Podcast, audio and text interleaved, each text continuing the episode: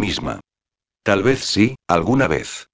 Y vuelves a tener razón, únicamente para limpiar mi propia conciencia. Capítulo 12. Grabación N12, realizada el 3 de agosto de 2016 a las 13:40 horas. Necesitaba que me diese el aire y el sol aquella mañana de primavera, por lo que, antes de ir con mi hermano a ver a Julián, llamé a Susana para tomar algo en la terraza de una cafetería.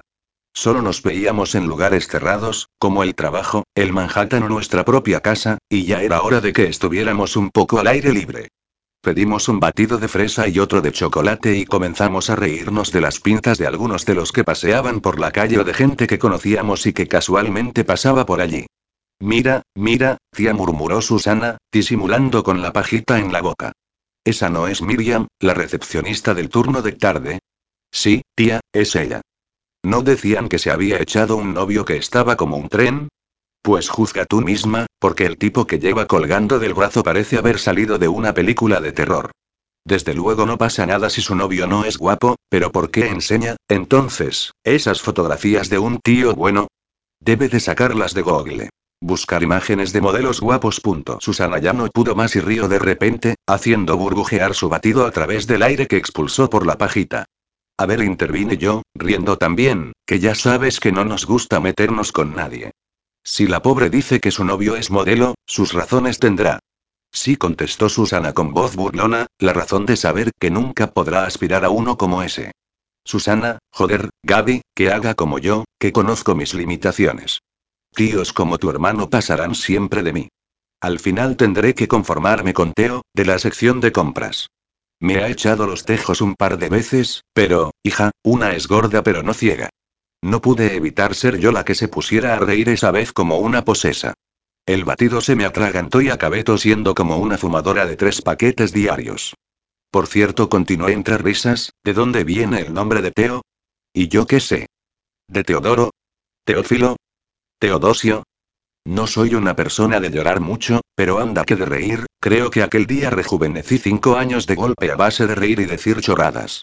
Me alegro tanto de verte así, me comentó Susana. Sé que tienes motivos para sentirte triste por ciertos palos que has tenido en la vida, pero, por favor, recuerda que la vida solo es una y hay que vivirla. Susana lo conocía casi todo de mí, excepto el tema de la agencia.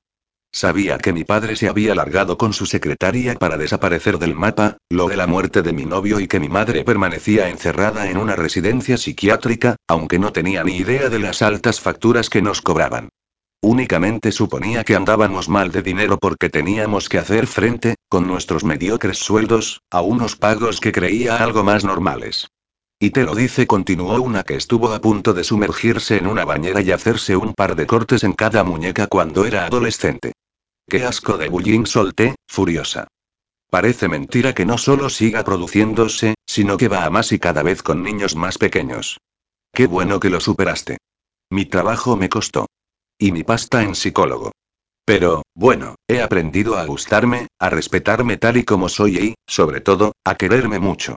Ahora mismo me gustaría tener aquí delante a todos aquellos que me hicieron daño y decirles, miradme ahora, panda de desgraciados. Soy una mujer de éxito. Pronto seré una gran ejecutiva que ganará una pasta mientras todos vosotros habéis fracasado en vuestras vidas. Bien dicho. Supongo que faltaría añadir. A la que no le hace ni puñetera falta un tío al lado que no se sienta orgulloso de ella. Y tendrías razón en decirlo, aunque supongo que te refieres a mi hermano. Por mucho que lo quiera, pienso que no es digno de ti. Te mereces a alguien que sepa ver más allá de un canon de belleza y una talla 38. Olvidemos el tema de tu hermano y volvamos a ti. Quería decirte que me hace feliz verte más animada hoy, porque últimamente sé que hay algo que te preocupa. No me pasa nada, no repitas que no te pasa nada, porque te tiraré mi batido de chocolate sobre tu impecable camiseta y te llamaré mentirosa a grito pelado aquí en medio. Suspiró. De verdad, Gaby, somos amigas. Yo te cuento hasta el color de bragas que llevo, pero tú sigues tan cerrada, soy así, Susana. Lo sabes y lo siento. Claro, sin problema aceptó antes de mirar al vacío y remover el batido con la pajita. Lo dijo de una forma tan triste que leí claramente su decepción en sus grandes ojos oscuros. Fue entonces cuando, para consolarme a mí misma de alguna forma y creer que me comportaba un poco mejor como amiga, decidí contarle una ligerísima parte, una muy pequeña. Está bien, intervine. Sí, me ocurre algo. Me he colgado de un tío que es un imposible, pero no puedo contarte nada más. ¿Cómo que no puedes contarme nada más después de soltarme esa bomba? Es, un tío importante, Susana. No puedo decirte quién. Pero, por favor. Cuéntame al menos cómo lo has conocido. De forma casual. Nos peleamos por coger el mismo taxi. Oh, qué romántico. ¿Cómo es? Seguro que guapísimo. Sí contesté riendo, lo es. Es, casi perfecto. ¿No puedes decirme al menos su nombre de pila para cuando hablemos de él? Please, Christian confesé después de pensarlo unos segundos. Total, aquella historia tenía fecha de caducidad y no me importaba dar algunos detalles. Un, Christian repitió soñadora. Hasta el nombre es de tío bueno. Y de verdad es un imposible. No estará casado. No, pero está prometido con una pija rica. Vaya, compuso una mueca. Va a resultar que no soy la única que tiene que competir con otras. En fin, de todos modos, estoy un poco cabreada. Tener un amante y no decirme ni pío, no quería que tuvieses problemas. Joder, ¿qué es ese tipo? ¿Un mafioso? Dejémoslo así, Susana la corté. Todas y cada una de mis respuestas fueron calculadas para no mentirle y, al mismo tiempo, para que nunca nadie pudiese sacarle ni un ápice de información. Afortunadamente, ya no hubo más conversación sobre mí porque apareció Daniel, puesto que habíamos quedado en que me recogería en su moto para ir a la oficina de Julián. Mi amiga y yo levantamos la vista cuando lo vimos aparecer con unas oscuras gafas de sol y el casco colgando de un brazo. Vestía con ropa adecuada para ir en moto. Pantalones vaqueros, camiseta blanca, chupa de cuero negra y botas. Estaba hecho lo que se dice un bombón. Puse los ojos en blanco cuando contemplé la boca abierta de Susana. Límpiate esas babas, hija. Me cago en su padre, murmuró. ¿Por qué coño tiene que estar tan bueno? Hola, chica, saludó mi hermano. Al menos no ignoraba a Susana, como otras veces. Aunque, dicho sea de paso, en ocasiones es mejor que te ignoren. Tenemos que irnos, Gaby me comentó. ¿Qué tenéis hoy? preguntó Susana por decir algo. ¿Una boda o una comunión? Ya sabéis, dijo Guasona, aquello de ser fotógrafo de la BBC. Bodas, bautizos y comuniones. A Daniel, sin embargo, no le hizo ni puta gracia la broma. ¿Acaso desde que ya formas parte de la empresa y eres una super ejecutiva te crees mejor? ¿Pero qué coño dices? Saltó ella. Solo era una pregunta tonta para romper el hielo. Joder, Daniel lo regañé. ¿Por qué te picas tan pronto? Porque debe de tener algún tipo de complejo, intervino mi amiga. ¿No has visto el pedazo de moto que se ha comprado? Recuerda lo que dicen sobre los tíos y los vehículos que se compran. Que son para compensar ciertas carencias. Olé por sus ovarios. Ridiculizar a mi hermano era lo mejor que podía hacer y algo en lo que yo la podía ayudar. Bueno, intervine, frunciendo el ceño, yo también lo he visto desnudo y no sabría decirte, así, más o menos. Le señalé a mi amiga una medida entre ambas manos. Qué exagerada eres. Quítale, al menos, dos centímetros. Tienes razón. Es que cuando lo he visto palote ha sido porque follaba con alguna tía y no me quedé mucho con la medida. Comprende que me da bastante asco encontrarme a mi hermano en pleno polvo. Bueno, pinchó ella de nuevo, yo he follado con él y tampoco me dio tiempo a ver mucho. Fue un visto y no visto tan rápido que casi no me enteré. Creo que a Daniel empezó a salirle humo de la nariz y los ojos. ¿Os creéis muy graciosas? Refunfunó. Se acercó a mí y tiró de mi brazo para que me levantase de la silla. Desde esa posición, pudo observar de reojo a Susana, sentada también todavía, y el escote de su blusa. ¿El contrato de vuestra mega empresa incluye que vayáis enseñando las tetas o es que vas pidiendo guerra? ¿Quieres acercarte y verlas más de cerca? replicó mi amiga. Sus ojillos brillantes delataban algún tipo de plan taimado que estaba deseando que llevara a cabo. No me interesa, contestó Daniel. Vamos, Dani lo pinchó de nuevo. ¿Acaso temes que te gusten demasiado? Qué gilipollez soltó muy ufano y fanfarrón. He visto demasiadas como para dejarme impresionar. Debo reconocer que mi hermano, a pesar de que la vida lo había curtido bastante, no dejaba de ser un niñato de 25 años. Susana, aún en su silla, observó con regocijo cómo se acercaba Daniel hasta ella. Tan embelesado estaría en su escote que no se percató del movimiento de mi amiga, que aprovechó su despiste para tirar de la cinturilla de su pantalón y derramar en su interior todo lo que le quedaba de batido de chocolate. Joder. Gritó él, dando un salto hacia atrás. ¿Qué coño haces? Demostrarte que ya no puedes conmigo. Susana dejó el vaso sobre la mesa y se levantó. Adiós, Gaby. Ya te llamaré. Y se fue. Me cago en la puta, refunfuñó entre dientes para no dar el espectáculo. Tu amiga es una puta loca. Cogí varias servilletas y comencé a frotar su bragueta, pero poco se podía hacer. Parece que te hayas cagado. Reí tanto, pero de forma tan disimulada, que los ojos se me llenaron de lágrimas por el esfuerzo de no ponerme a reír como una chiflada en medio de la concurrida terraza. Vete a la mierda tú también. Echó a andar por la acera y corrí tras él hasta que me puse a su altura. Reconoce que te lo tienes merecido, le dije. Te aconsejo que firmes un tratado de paz con Susana o la próxima vez puede que sea peor y el ridículo sea aún mayor. ¿Tratado de paz? Preguntó cuando localizamos su moto. ¿Para qué? Susana seguirá odiándome porque la dejé tirada. Exacto, contesté, cruzando los brazos. La dejaste tirada.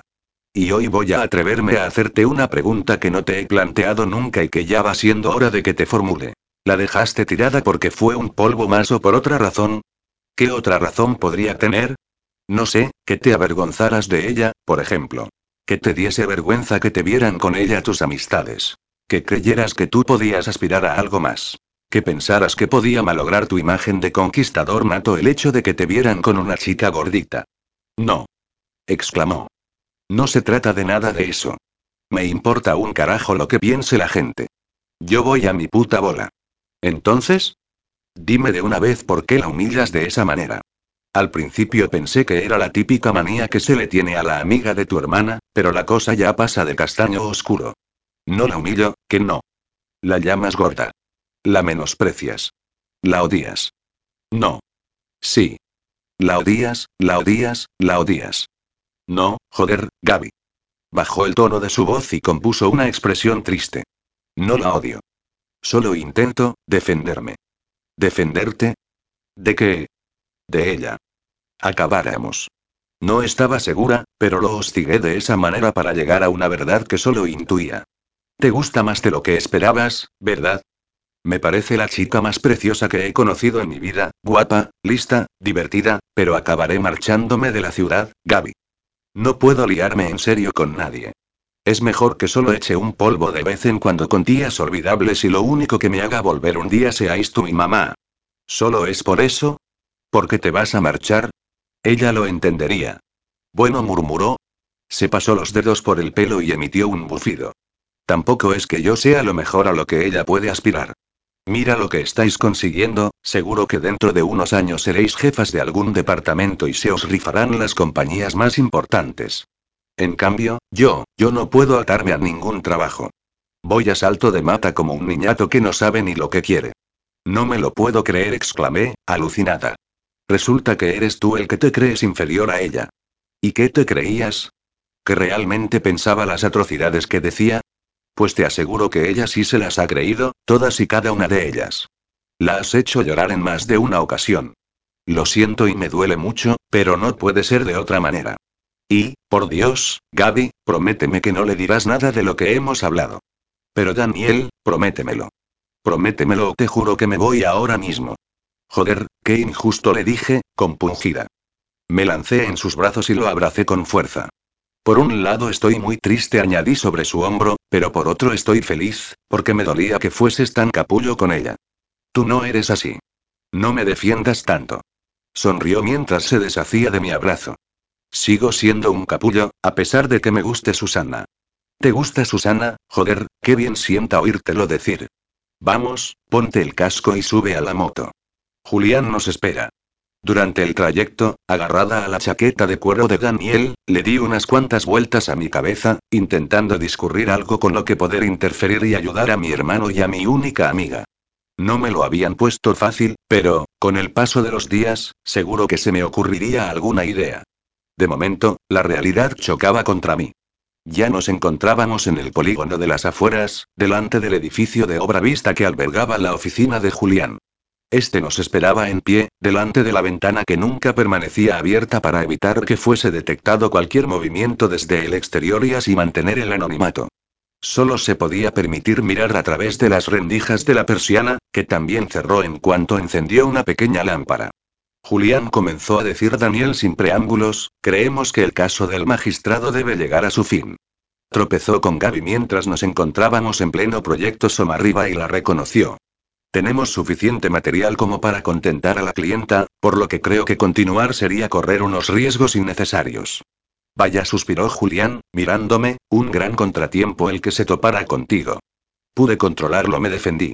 En fin, hablaré con nuestra misteriosa clienta y le diré que el proyecto ha llegado a su parte crítica y que, a partir de ahora, solo nos queda lanzar las pruebas y asegurarle que el magistrado quedará bien vapuleado, como ella nos pidió.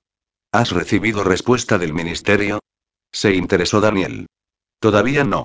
Incluso he puesto a trabajar a mi hacker para que averiguara la procedencia de los correos que me envía, pero la tía es buena y sabe protegerse, pues, después de rastrearlos, solo conseguimos averiguar que cada uno fue enviado desde una parte distinta del planeta. Lo mismo seguimos el rastro hasta Manila que hasta Hong Kong. Joder, gruñó Daniel. Solo espero ya que nos pague la parte restante de pasta. Eso no lo dudes, contestó Julián con cara de suficiencia, de eso me encargo yo. Excelente terció Daniel mientras se frotaba las manos, pues, en ese caso, creo que ya hemos concluido nuestra parte Y. ¿Puedo decir algo? Intervine. Estoy de acuerdo con vosotros en que este caso debería acabar ya, pero comprended que yo soy la parte más activa, sobre todo en este proyecto del magistrado, en el que me he involucrado más de la cuenta. ¿Qué ocurre, Gabriela? preguntó Julián, algo escamado. Solo quiero una cita más con él. ¿Para qué? Exclamó Daniel. Solo te pondrías en riesgo. Tú y los demás. Por favor, Julián. Ignoré a mi hermano. Solo una cita más. Te prometo que mi intención es personal, pero mi forma de actuar será totalmente profesional. Jamás pondría en peligro ni un ápice de la agencia, pero necesito tener una última conversación con el magistrado. Los dos hombres se miraron un instante y parecieron capitular ante mi extraña petición. Está bien, me concedió el jefe. Supongo que, a estas alturas y por lo mucho que has hecho por la agencia, bien puedo concederte esa pequeña exigencia. Veamos, se puso frente al ordenador y empezó a teclear. Aquí tengo todavía el último planning del magistrado enviado por su antigua prometida. Pero, por lo que puedo ver en él, para estas fechas no tiene muchos eventos importantes planificados. No importa, Julián. En realidad preferiría algo más discreto, si pudiese ser. Lo más próximo es un viaje a Madrid para reunirse con el fiscal general del Estado. Tiene ya reservados el billete de avión y una habitación en el Hotel Intercontinental. ¿Quieres una reserva para ti? No, gracias, Julián, solo el billete de avión. No creo que, después de hablar con él, permanezca más tiempo allí. Pues entonces sentenció Julián, quedamos así. Esta semana tendrás ese último encuentro con el magistrado, y contad que la semana que viene zanjaremos de una vez este proyecto, en cuanto nuestra amiga nos suelte el dinero. Eso por descontado terció mi hermano. Si no hay pasta, no hay ni una pudioto. Sin más que añadir, Daniel y yo bajamos hasta la solitaria calle para volver a casa. ¿Estás segura de lo que vas a hacer? Me preguntó. Vamos, Daniel le di un empujón amistoso, que yo no me meto en tus cosas. No me hagas responderte a eso, vale. Tal vez algunas veces, pero siempre he confiado en ti. Confía tú en mí. Confío, Gaby, pero tú sabes que a veces el corazón no percibe el verdadero peligro. Si te has colgado de ese tío, por favor, olvídalo. Por eso quiero verlo, suspiré, para poder olvidarlo definitivamente. ¿Realmente pretendías eso, olvidarlo?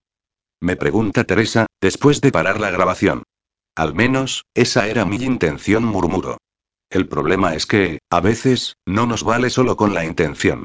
Como ya te he dicho en más de una ocasión desde que comencé a explicarte mi historia, somos unos simples dados que son lanzados por unas manos que no podemos controlar. Ya suspira Teresa. Si no te importa, tengo que salir. Haré unas gestiones y aprovecharé para comer. ¿Quieres tú algo? No, solo me apetece descansar. Me ha dado un poco de bajón. La abogada se va y el guardia ha de realizar su función, que es esposarme y escoltarme hasta mi celda provisional. A pesar del austero y deprimente escenario, el camastro me tienta enormemente y me parece el paraíso. Me tumbo, cierro los ojos y, antes de dormirme, solo veo imágenes que me perturban. Veo sangre, un cuchillo afilado cuya hoja mortal reluce entre las sombras, y veo a Christian. Me mira con asombro e incredulidad, con unos ojos tan abiertos que parecen adivinar que la muerte se avecina. ¿Por qué lo has hecho, Gabriela? ¿Por qué? Sus manos se mueven hasta posarse sobre su estómago, de donde brota un torrente oscuro. Mis manos están manchadas de ese mismo líquido viscoso y caliente. Y el olor es tan fuerte, el efluvio metálico penetra en mis fosas nasales y me provoca una arcada. Y después otra, y otra, me despierto de golpe. Sin darme cuenta, me había dormido y he estado soñando, como cada vez que cierro los ojos. ¿Todas esas imágenes, son solo producto de la sugestión o son reales? Ya no puedo distinguir las pesadillas de la realidad. Me duele la cabeza y tengo el estómago revuelto. A pesar de todo, deseo contarle a Teresa todo lo que puedo ir recordando. Me da la sensación de que, cuanto más hablo con ella de lo que ocurrió, más averiguo yo misma qué pudo suceder y por qué. Vuelta a las esposas, vuelta a la fría sala, vuelta a despojarme de las esposas.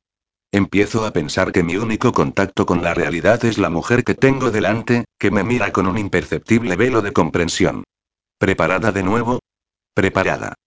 Capítulo 13. Grabación N13, realizada el día 3 de agosto de 2016 a las 15, 15 horas. El taxi que cogí en el aeropuerto de Barajas me llevó directamente al Hotel Intercontinental. Una vez allí, y para no alertar a Christian, decidí pasar de largo por delante de la recepción para ir a sentarme en uno de los sillones del impresionante vestíbulo. Con mi traje de chaqueta en color crudo, mi cabello recogido y las gafas de sol, no desentonaba para nada en aquel ambiente distinguido. Mis zapatos repiquetearon sobre el rojizo suelo de mármol antes de que tomara asiento en un mullido sillón, cerca de un elegante piano, desde donde podía divisar perfectamente la puerta de entrada para poder ver la llegada de Christian. A continuación, crucé las piernas, me coloqué las gafas de sol sobre la cabeza y saqué el móvil del bolso para simular que estaba pendiente de la pantalla.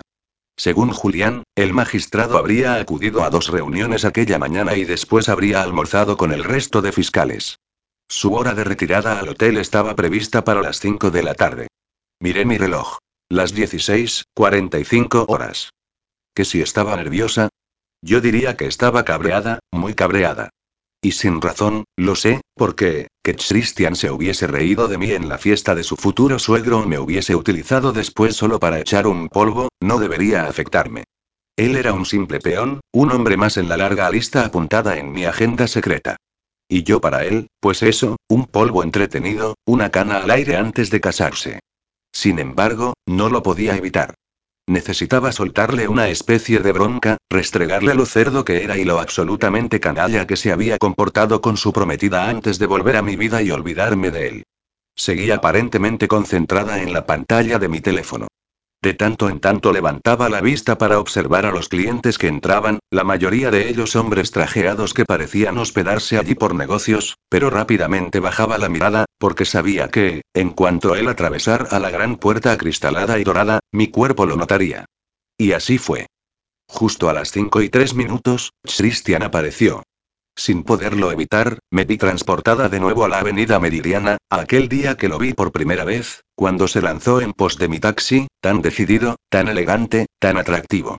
Mis piernas se descruzaron y el móvil se deslizó de mis manos, tan blandos y maleables se volvieron mis músculos. No estoy muy segura, pero creo que abrí la boca y me lamí el labio inferior mientras mi corazón se aceleraba. Joder. ¿Cómo hacía todo eso conmigo la simple visión de un hombre?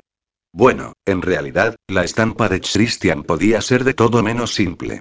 Recuperé la conciencia cuando lo vi dirigirse al recepcionista para saludarlo cortésmente. A continuación, observé cómo caminaba hacia el ascensor. Mierda. Tenía que darme prisa o todo lo planeado se iría al garete. Me levanté del sillón y caminé tan rápido como me permitieron los tacones hasta que, viendo cómo se cerraban ante mí las puertas del elevador, tuve el tiempo suficiente de introducir el pie y evitar que se cerraran del todo para poder colarme dentro. Cuando ya estuve en el interior del reducido espacio junto a Christian, este me miró con una expresión neutra. Imposible discernir qué estaba pensando. Solo sé que sus ojos claros mostraron más fríos y afilados que nunca. Hola, Christian lo saludé, rompiendo el incisivo silencio. Vaya, Gabriela contestó fríamente. Empiezo a temer abrir un día mi nevera y encontrarte dentro. ¿Te resultaría demasiado improcedente que te preguntara qué haces aquí? Quiero hablar contigo. Ya. ¿Y puedo saber cómo has averiguado dónde encontrarme? Pensaba que primero te interesaría preguntarme qué quiero decirte. Sonrió, pero componiendo una expresión extraña, entre impasible y mordaz, como si quisiese decirme pues resulta que me importa una mierda. Las puertas se abrieron y salimos a la planta donde se ubicaba su habitación. Christian titubeó, pero pareció decidir que lo mejor sería acceder a ella. Nada más entrar y encenderse las luces, me sentí bastante mal por un instante. No solo conocía aquel hotel, utilizado como escenario para alguno de mis proyectos, sino que había estado en una suite muy parecida para llevarlo a cabo. El magistrado no había escogido la más lujosa, pero sí una lo suficientemente grande y elegante. Se distinguían perfectamente la parte del dormitorio y la del salón, donde unos sofás y una mesa frente a una gran pantalla de televisión ofrecían un ambiente cálido y acogedor. Aparté la vista cuando mis ojos se posaron sobre la gran cama. De momento, me quedé junto a la puerta, esperando el siguiente movimiento de Christian. Él, bastante más tranquilo, caminó hasta el mueble bar. Siéntate, Gabriela dijo en un tono poco amable. ¿Quieres tomar algo? No me respondas. Hizo una mueca. Boca con limón, claro. Yo no me senté. Simplemente, me acerqué a él y acepté el vaso que me ofreció. Él se preparó lo mismo y bebió un trago antes de mirarme. Me dolió que lo hiciera de una forma tan indiferente. ¿Y bien? ¿Qué es eso tan importante que te ha traído a Madrid, concretamente a la suite del hotel de cuya reserva solo mi ayudante tiene conocimiento? Preferí ignorar su comentario sarcástico. Oh, espera, siguió pinchando. Claro. Qué despistado soy. Has venido a explicarme qué hacías en aquel selecto club en los brazos de un canalla como Somarriba. No sé de qué me estás hablando. Intenté mostrar la expresión más ambigua posible. Eres su amante, Gabriela, deja de mentirme. No te estoy mintiendo. Y no soy amante de nadie. Entonces, reconoces que eras tú. Yo no he reconocido nada. Sin esperarlo, me agarró un brazo con brusquedad, me subió la manga de la chaqueta y mostró la parte interna de mi antebrazo, donde un pequeño círculo oscuro delataba una reciente quemadura. Joder, lo había olvidado. Me miró arrogante, alzando una ceja, como el que se acaba de proclamar campeón mundial de algo. Soltó mi brazo con desdén y sonrió de forma cruel. ¿Crees que una peluca y unas lentillas van a impedir que te reconozca? Sí, vale, de acuerdo. Era yo. ¿Y qué? ¿Cómo que y qué? ¿Eres prostituta? ¿Qué? No. Es la única explicación plausible, que seas una prostituta de lujo a la que se le da francamente bien parecer poco usada. Deja de decir esa palabra, le dije, con los dientes y los puños apretados hasta hacerme daño. ¿Cuál? ¿Prostituta? No lo soy. ¿Entonces? ¿Te ha pagado alguien para trastornarme? Dime. ¿Alguien a quien enviara a la cárcel y me la tenga jurada? Joder, no. ¿Y qué piensas hacer luego conmigo? ¿Clavarme un puñal por la espalda y tirarme a un foso de serpientes? Basta. exclamé visiblemente cansada ante tantas preguntas. Por enésima vez desde que aceptara aquel encargo, volví a sentirme despreciable. Prostituta era una palabra que había invadido demasiadas veces mi mente, acusándome a mí misma de serlo, desde la primera vez que engatusé a un tipo para desnudarlo y fotografiarme junto a él. No. Yo no soy prostituta. Me volví a gritar en aquel instante, como tantas y tantas veces había hecho, para convencerme. No sé si logré mi cometido, pero sí que un fuerte escalofrío me sacudió entera al saber a Christian tan cerca de la verdad. Entonces, dime qué hacías allí, con él. No pienso hacerlo, contesté, muy digna. ¿Qué te importa a ti? Oh, nada, por supuesto. No es de mi incumbencia que seas la amante del tipo que investiga toda la fiscalía del país. Te he dicho que no soy su amante. Os vi, Gabriela. Se acercó aún más a mí y me dedicó el gesto más beligerante. Después de salir del club me quedé en el coche para seguir los movimientos de Somarriba. Os vi salir y montaros en su coche. Después os seguí hasta el hotelito de las afueras, en cuya entrada pude ver cómo os besabais. Me tuve que ir al amanecer, aburrido de esperar, puesto que la noche debió de unirse con el día y de allí no salió ninguno de vosotros. Así que sin que me lo esperara, lanzó su vaso contra el suelo en un golpe que quedó amortiguado, haciendo saltar su contenido por toda la alfombra, antes de pegar un grito, haz el favor de dejar de mentirme, joder. O eres su amante o eres una puta. Y, tú le respondí, harta de sus acusaciones, deja ya de una vez de interrogarme, acusarme y condenarme, su señoría ilustrísima. ¿Qué me dices tú de follarte a las desconocidas que tropiezan contigo estando prometido? Y en su propia casa. ¿Prometido? ¿De qué estás hablando? No trates de mentirme tú ahora, que tienes mucho por lo que callar. No estoy prometido con nadie. ¿Y qué me dices de tu adorada rubia de piel de uva? ¿Jimena? Por el amor de Dios. Jimena no es mi prometida. Solo es una amiga. Mentira. ¿Crees que iba a estar con mi prometida en casa de sus padres y dejarla en el salón para ir a follarme a otra en un despacho? ¿Tan rastrero y miserable me consideras? Estás mintiendo, Christian. Mi voz comenzó a no sonar tan segura. Ella es tu prometida. ¿Por qué, si no, ibais a estar tan acaramelados? Porque es mi amiga, porque conozco a su padre desde hace muchos años. Porque se había peleado con su novio y me pidió que le diéramos celos. Es como una hermana para mí. Entonces, ¿por qué no me lo desmentiste la noche de la fiesta? Te dije que te fueras con tu prometida y me soltaste aquello de que si tanto me importaba follarme a un tío que fuera de otra. ¿O no lo recuerdas, joder? No. exclamó. No lo recuerdo. Pero si te lo dije fue solo por diversión. ¿Por diversión? Por favor, Christian, no digas sandeces. Creí verte celosa al vernos juntos y me pareció divertido irritarte un poco. Suspiró tras calmarse ligeramente. Mi amiga le daba celos a su novio conmigo y pensé en aprovechar la ocasión para hacer lo mismo contigo. No pensé que lo creyeras de verdad. ¿De dónde has sacado esa información? De una fuente fiable. Pues esa fuente te ha mentido, Gabriela. Jimena no es mi novia. Por unos instantes, permanecí algo perdida. Mi mente se quedó sin más recursos y un pitido agudo interminable se instaló dentro de mi cabeza. ¿Quién decía la verdad y quién mentía? No puede ser, Christian. Tienes que estar mintiendo, yo misma deseaba autoconvencerme. Resultaba totalmente imposible que Christian dijera la verdad, porque el hecho de romper su compromiso y dejarlo en evidencia delante de su prometida y su influyente suegro era la base de aquel encargo. Si el magistrado no tenía novia, ¿para qué montar todo aquel tinglado? Se suponía que destruiría su vida y su carrera, pero la opinión pública no tardaría mucho tiempo en olvidar una historia de sexo entre un magistrado y una pelirroja desconocida. Dios, aquella incertidumbre, no saber cuál era la verdad, me dejó totalmente desorientada. ¿No me crees, Gabriela? ¿Me crees tú acaso cuando te digo que no soy prostituta ni la amante de Somarriba? Os vi juntos en un hotel. Y yo te vi toda la noche junto a una chica guapa de la que tú mismo dijiste que era tu prometida. Sí, parecen pruebas concluyentes, pero tengo experiencia en tener muchas pruebas ante mis ojos que condenarían sin remedio a un acusado que luego resulta ser inocente. No siempre hay que fiarse de las pruebas, por muy evidentes que parezcan. Y volvió a dejarme sin una réplica adecuada. Sobre todo cuando se acercó aún más a mí, hasta que las puntas de sus zapatos rozaron mis sandalias y su aliento calentó mi frente. Observé transformarse por completo su rostro. La hostilidad con la que me había recibido en el ascensor y el desprecio con el que me había hablado al entrar en la suite dieron paso a una mirada mucho más cálida y un gesto más amable. Me retornaron al Christian que yo conocía. Cuando levantó una mano y, lentamente, la acercó hasta mi rostro, como si temiera hacerlo, me ablandó el corazón.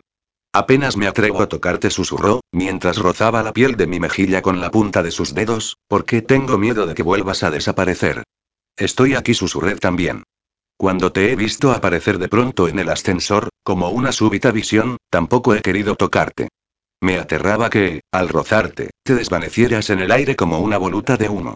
No parecías querer tocarme, precisamente. Mi voz se iba apagando conforme sus dedos se iban deslizando hacia cada ángulo de mis facciones. Desde que te vi con Somarriba, estaba muerto de celos. Lo mismo que yo al verte con tu prometida. En ese instante cerré los ojos. Cada vez percibía más intensos su olor y su calor. Ya eran sus dos manos las que acariciaban mi cara y su voz sonaba directamente en mi oído. Ahora pienso que nunca debí haberle dicho eso.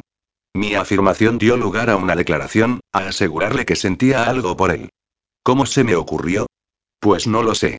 Supongo que me olvidé de todo, de Julián, de la agencia y de la puñetera clienta. Me sentí total y plenamente Gabriela.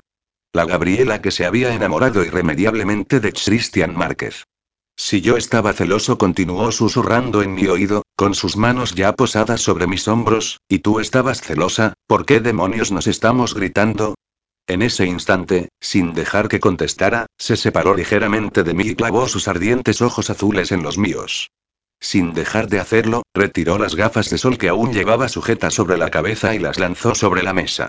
Después, tiró del pasador que sujetaba mi recogido y dejó que mi cabello se desparramara por mi espalda. A continuación, tomó un mechón entre sus dedos y lo acercó a su nariz para inspirar mi olor.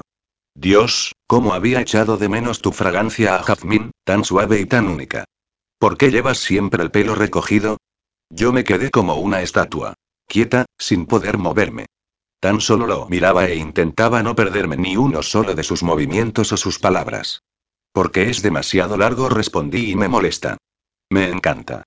No me canso de mirarlo y de tocarlo, volví a cerrar los ojos cuando siguió acariciándome pelo y susurrándome palabras bonitas. Me hacía sentir relajada, tranquila, envuelta en una nube de paz. Confiada. No sé quién eres, Gabriela me dijo tras apoyar su frente en la mía, pero sí sé que, desde que entraste en mi vida, mis pensamientos y mis sueños son para ti. Si se lo tratara de explicar a alguien, pensaría que me he vuelto loco, sabiendo que apenas te conozco. Y llevaría parte de razón, porque has vuelto mi mundo del revés, porque temo llegar a la obsesión y a la locura. Y porque, ahora mismo, solo deseo una cosa de ti. Se alejó de mí lo justo para poder mirarme de nuevo y enmarcó mi rostro con sus manos. Me lo puedo imaginar, le dije, al ver su ardiente mirada. Si te refieres al sexo, también replicó con una sonrisa, pero me refería a otra cosa. Quiero conocerte, Gabriela, saberlo todo de ti, al menos, casi todo. No me conformo con que aparezcas de vez en cuando como por ensalmo. Te quiero a mi lado. Salir contigo, reír, hablar, comer, y hacer el amor muy a menudo, por supuesto. ¿Te refieres a una relación? Christian, al ver mi expresión de pánico, frunció el ceño. ¿Por qué no? ¿Tienes alguna relación con otra persona? No, pero, ¿no te atraigo lo suficiente? ¿Sabes que sí? Entonces, ¿cuál es el problema? No te estoy pidiendo en matrimonio, solo quiero unas cuantas citas contigo. Es que, no puede ser, Christian negué, derrotada. ¿Por qué? Dime de una vez cuál es el problema. ¿Por cuál empiezo? Pensé. Dios, me estaba mirando con el corazón en la mano. Aquel hombre no podía estar mintiéndome ni jugando conmigo, a no ser que fuera un gran actor o el más vil y despreciable de los seres. Yo lo creí y, sin pensar en un futuro ni un mañana cercano, solo deseé estar con él, aunque fuera únicamente una noche más. Mi corazón ya era por completo suyo y ya no me importaba que se me rompiera en mil pedazos, pero intentaría que nadie le hiciera daño. Sí, lo reconozco, por una milésima de segundo pensé en el dinero y en mi madre, pero me pareció injusto que, para salvar una vida, hubiera que destrozar otra. De lo que no tenía ni idea era de cómo iba a exponerlo en la agencia, ante Julián y ante mi hermano, pero sabía que algo tenía que hacer. En todo caso, averiguar más de su extraña exprometida, indagar sobre los motivos que la habían llevado a querer destruir al magistrado. No iba a ser tarea fácil. En realidad, lo creía misión imposible, porque Julián nunca había fallado, porque se firmaba una especie de contrato, porque había mucho dinero en juego. Por eso, por si al final no había remedio y Christian debía desaparecer de mi vida, decidí que aquella noche sería exclusivamente para nosotros dos. Después, después ya se vería. ¿Por qué no dejamos de pensar en el futuro? Le propuse y pensamos más en el aquí y ahora. Déjame quedarme aquí contigo, lo que queda de día y esta noche. ¿Y mañana? Me preguntó. Mañana es eso, mañana. ¿Por qué tengo la sensación? me preguntó mientras volvía a acariciar mi pelo de que con esa respuesta me adviertes de que volverás a desaparecer. No le respondí, no hizo falta. Su deseo era tan intenso como el mío y ya solo deseé que materializara ese beso que hacía rato me estaba prometiendo con la mirada.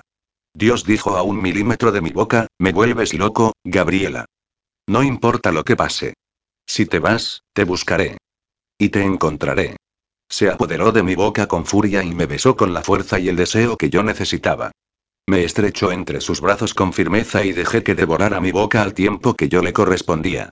Lamió y mordió mis labios, mi lengua, mis mejillas, mi barbilla y mi mandíbula antes de volver a adueñarse de mi boca.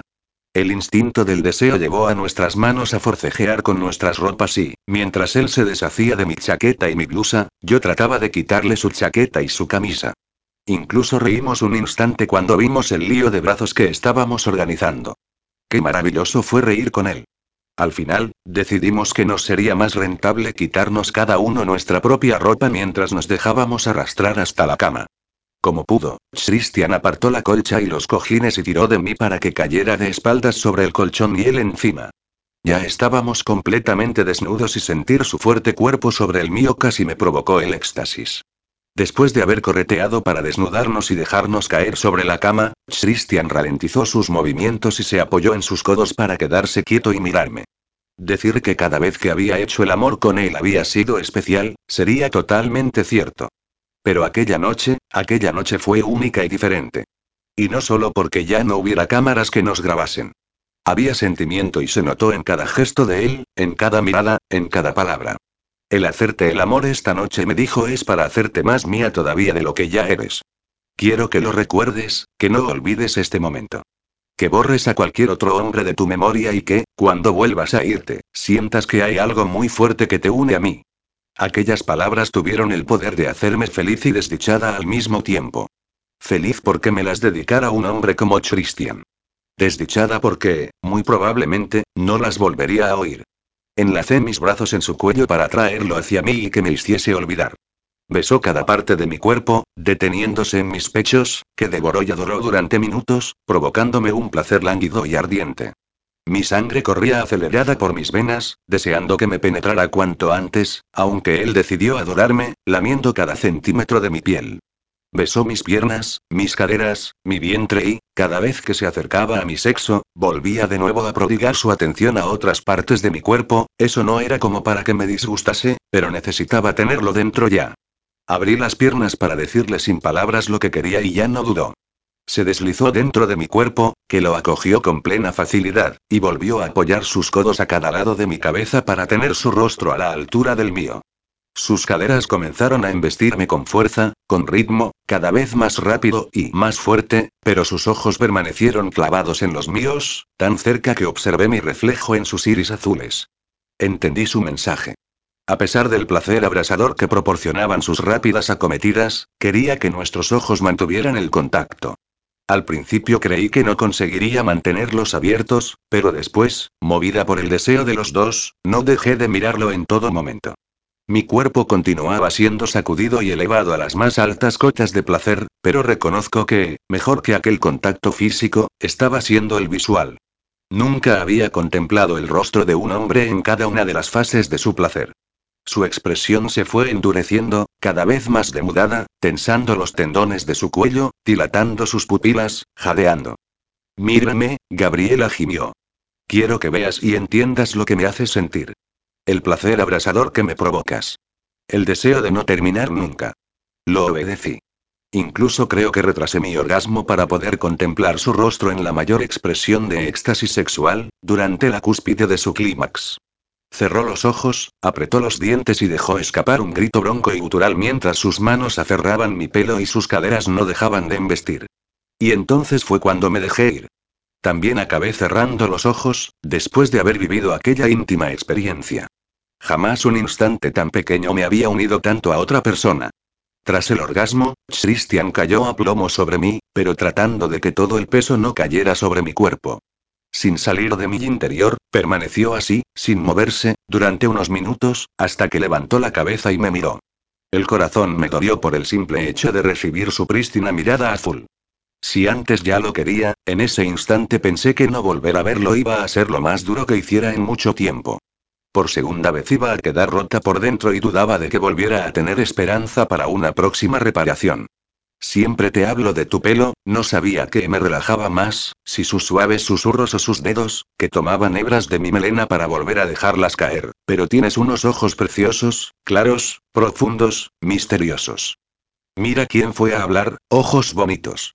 Aun con el cabreo que llevaba porque me quitaras el taxi, me quedé flipada y embobada cuando te giraste y pude verte. Tus ojos destacaron en tu rostro, tan azules que relucían. Nos quedamos largo rato así, dormitando, mirándonos, sonriendo, acariciándonos, como una pareja normal de enamorados que se están sobreponiendo al esfuerzo de la pasión compartida. Ese momento fue lamentablemente roto por el sonido de un estómago que reclamaba su dosis de alimento. Lo siento, murmuré, sin despegar mi cabeza de la almohada. Me encontraba tan cómoda en su compañía que no me importó ni me dio vergüenza. No importa, yo también tengo hambre. Creo que ha llegado la hora de que nos despeguemos, nos demos una ducha y vayamos a comer algo. Qué raro ha sonado eso de despegarnos, dije, divertida. Así estamos ahora mismo tú y yo. Pegados. ¿Vienes a la ducha? No contesté en medio de un bostezo. Ve tú, que se está muy a gusto aquí. Además, prefiero darme una ducha rápida sin tener que lavarme el pelo o tendré que estar luego una hora para secármelo. Volvía a dar unas explicaciones cotidianas, como si estuviera acostumbrada a compartir mi vida con él. Como quieras. Se levantó de la cama, tal y como dijo, despegándose de mí, y se marchó al baño. Por un instante sentí una punzada de decepción porque no insistiera, pero después comprendí que únicamente había respetado mi deseo. Unos minutos después, salió de la ducha envuelto en una nube de vapor y cubierto únicamente por una toalla sujeta a sus caleras. Tu turno me indicó mientras consultaba su teléfono móvil. Me levanté con rapidez y me envolví con la sábana de la cama. Por mucha confianza que tengamos con una persona con la que hemos compartido un total grado de intimidad, nos suele pasar que luego nos avergüenza una tontería como mostrarnos desnudas. Creo que nos pasa a más de una. Al pasar por su lado, no pude evitar mirarlo de reojo, como tampoco pude apaciguar los fuertes latidos de mi corazón al contemplarlo. Permanecía inclinado sobre la mesa, todavía sumido en la pantalla de su móvil. Su cabello, oscurecido por la humedad, dejaba caer pequeñas gotas de agua que se deslizaban por su espalda y que se desvanecían al contacto con la toalla. Mi vista siguió una de ellas y, después de verla desaparecer, me quedé embobada mirando el bulto perfecto de su trasero. Joder con mi magistrado pensé. Está para mojar pan y pillarse un empacho. Como me sigas mirándole oí decir de pronto sin que se diera la vuelta, no respetaré para nada tu petición de ducharte sola y no mojarte el pelo, porque te arrastraré conmigo. Ya voy. exclamé. Esta vez sí me dio vergüenza que me pillara infraganti mirándole el culo. Me recogí el pelo de nuevo con el pasador y me di una ducha rápida. A continuación, me coloqué la misma ropa que había llevado puesta más que nada porque no tenía otra cosa, pero obviando esa vez la chaqueta, pues me vi más sexy únicamente con la falda y la blusa azul marino sin mangas. Me retoqué el maquillaje con los utensilios que llevaba en el bolso, pero de manera discreta, a sabiendas de que a Christian no le gustaba demasiado que fuese recargada. Le agradaba mi piel pecosa natural. Suspiré frente al espejo. Menuda chorrada acababa de pensar. Intentaba agradarle a un tipo que, a pesar de lo que sentía al estar junto a él, apenas conocía de nada. Por un brevísimo instante, fruncí el ceño. ¿Le había creído en todo lo que me había dicho? ¿Confiaba plenamente en él? ¿Había dicho la verdad sobre su amiga la rubia? Decidí terminar de arreglarme y dar por zanjadas aquellas dudas o, al menos, hacerlas a un lado hasta que pudiese averiguar algo con la ayuda de Julián. Cuando salí a la habitación, él ya se había vestido con un traje oscuro y una camisa blanca con finas rayas y se estaba colocando la corbata frente al espejo de la cómoda. Clásico, elegante, espectacularmente guapo. ¿Me dejas que te ayude? Me coloqué frente a él y terminé de hacerle el nudo. Sentía sobre mí el peso de su mirada y casi podía sentir el calor. Ahora eres tú el que me mira. Eres muy joven para saber hacer un nudo de corbata tan perfecto, me dijo, después de observar el resultado en el espejo. De pequeña pasaba más horas con mi padre que con mi madre, que solía guardar cama muchas veces, le expliqué, fingiendo indiferencia. Así que, después de verlo tantas veces arreglarse la corbata, le pedí que me enseñara a hacerlo. Me encantaba ayudarlo cada día. ¿Tu madre estaba enferma? ¿Y dónde están tus padres ahora? ¿Has pedido la cena? Rápidamente, me desentendí de la pregunta. No contestó con el ceño fruncido. Bajaremos a cenar al restaurante. ¿O es que acaso tienes algún problema en salir conmigo? Me ofreció el brazo y yo, encantada, se lo tomé. Percibí el cosquilleo de las burbujitas que se removieron en mi estómago al comprender que iba a tener una primera cita con Christian. Una primera cita de verdad. Antes de nada me dijo al llegar a la puerta, deja que ultime un pequeño detalle. Tiró del pasador de mi pelo y dejó que cayera por mi espalda la cascada de mis bucles rojos. Ahora sí. Ya podemos irnos. Pero, Christian le advertí, ya en el pasillo. Estaba más elegante con el pelo recogido. No me contestó. Se limitó a sonreírme, a cogerme de la mano y a arrastrarme al ascensor. Mientras este bajaba, aprovechó para hacerme callar con un beso. Cuidado le dije al abrirse las puertas. Es usted un reputado hombre de la justicia. Si lo vieran correteando por ahí y besando a una pelirroja descocada, en cuanto me desprendo de la toga, se acabaron las constricciones. A pesar de las veces que recordé durante la cena lo que significaba estar allí con el magistrado, departiendo como si hubiera algo real entre nosotros, disfruté enormemente de la velada. El ambiente y la comida me parecieron perfectos, aunque me podría haber montado un picnic en medio del monte y yo hubiese estado igual de feliz. Eso duró hasta que la conversación trivial y los silencios agradables entre bocados suculentos y sorbos de vino dieron lugar a las primeras preguntas. Demasiado cómodo había resultado todo a este momento, pero yo ya estaba convencida de que Christian no dejaría pasar ninguno de los temas que teníamos pendientes. ¿A qué te dedicas, Gabriela? Se pensaría que iba a pillarme desprevenida. Christian, y aquel hombre, el inglés con el que te vi cenando la primera vez y después en la fiesta de Santa María, ¿habéis sido pareja? ¿Es cierto que tu apellido es Robert si eras su acompañante? Veo que interrogar es lo tuyo, solté, tensa. No te estoy interrogando. Solo quiero saber algo de ti. Dime, al menos, ¿qué hacías en el club junto a Somarriba con tu aspecto cambiado? ¿Eres algún tipo de espía? ¿Trabajas para la policía o el gobierno? ¿O simplemente te gusta jugar con los hombres? Basta, Christian. Sí está siendo un interrogatorio y lo sabes. Pues no parece que haya surtido efecto, porque no veo que contestes a una sola de mis preguntas. Escúchame. Para tranquilizarlo, posé mi mano sobre una de las suyas, que descansaba encima de la mesa. Hoy no puedo contestarte a ninguna de ellas, pero te prometo que, muy pronto, podré despejarte alguna duda. Quizá todas. Te encuentras cómoda en tu papel de mujer misteriosa, ¿verdad? replicó bastante molesto. Soy muy normal, traté de convencerlo. Además, tú tampoco es que me hayas contado mucho. Al buscarte en Google aparece una foto tuya, tu dedicación a la judicatura y poco más. Al menos puedes buscar porque sabes mi nombre completo. Tampoco me pilló desprevenida en ese momento. Si le daba mi apellido no tardaría ni una hora en averiguar mi dirección, mi pasado y hasta mi número del carnet de la biblioteca. Pero no sé nada de tu vida personal. ¿Qué me dices de tu familia, tus novias? ¿Has estado casado o prometido? Yo también sabía interrogar. Será mejor que pidamos el postre, concluyó. Evidentemente, a mí tampoco me sirvió de nada saber hacerlo, y a cada minuto que pasaba deseaba más que llegara el lunes y poder averiguar algo mediante la agencia. En aquel instante sentí una total empatía por él, porque entendía la perfección que se frustrara al no saber nada de mí, pues yo me encontraba en la misma situación. Deseaba descubrir más sobre él, para poder conocerlo y, sobre todo, para poder encontrar una salida a aquella situación y no tener que destrozar su vida y su carrera. No quise ni pensar en la posibilidad de que mintiera, aunque a veces un bicho llamado desconfianza me siguiera clavando su aguijón para inyectarme pequeñas dosis de dudas y sospechas, porque Christian me parecía demasiado perfecto para ser real. ¿Te apetece que demos un paseo? Me propuso al acabarnos el trozo de pastel. Me encantaría. Salimos a la calle. Ya era de noche y las luces de las farolas, colocadas entre los árboles, iluminaban la acera del paseo de la Castellana.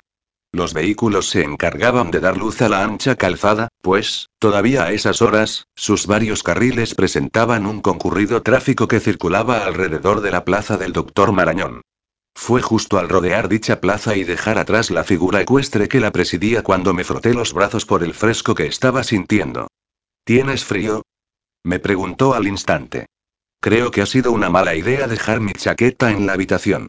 La blusa oscura de gasa y sin mangas que llevaba puesta era insuficiente protección ante el relente de la noche.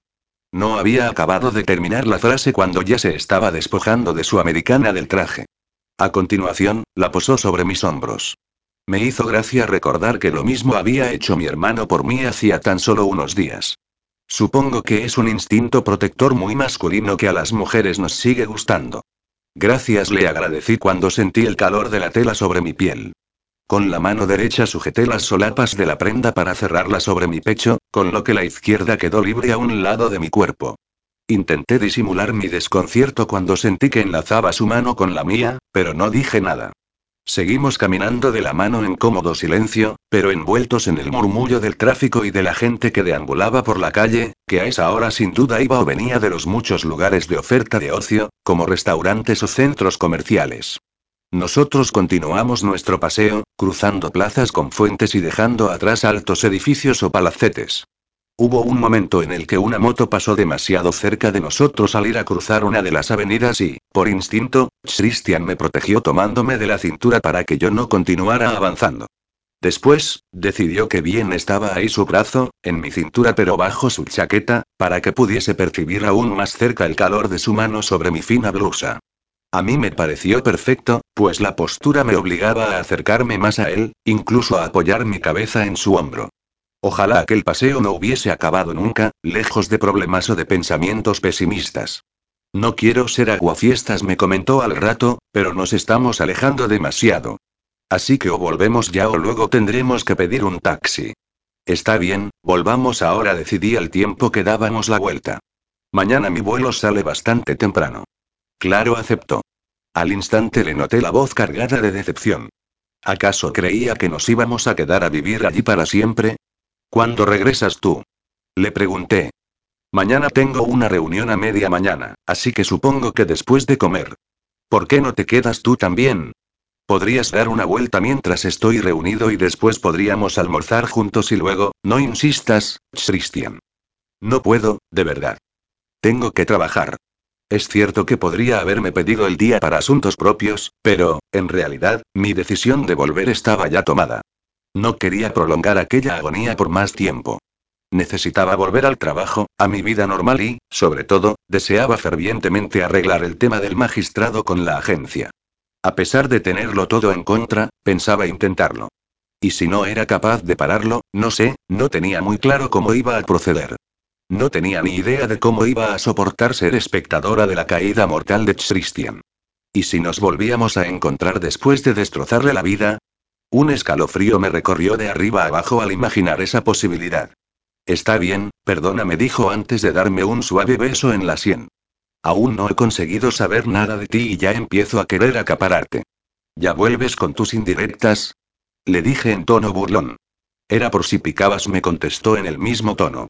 Y así deshicimos nuestros pasos, riendo y bromeando, besándonos, bueno, realmente era él quien no cesaba de darme breves pero dulces besos a cada paso que dábamos. Al final, justo antes de torcer la última esquina del edificio del hotel, Christian me acorraló en un portal como haría un quinceañero con su novia antes de llegar a casa. Allí me tomó con fuerza entre sus brazos y me besó de forma sensual y profunda, uno de aquellos besos que te dejan sedienta de mucho más. ¿Qué haces? Le pregunté con el corazón acelerado. ¿No puedes esperar a llegar al hotel?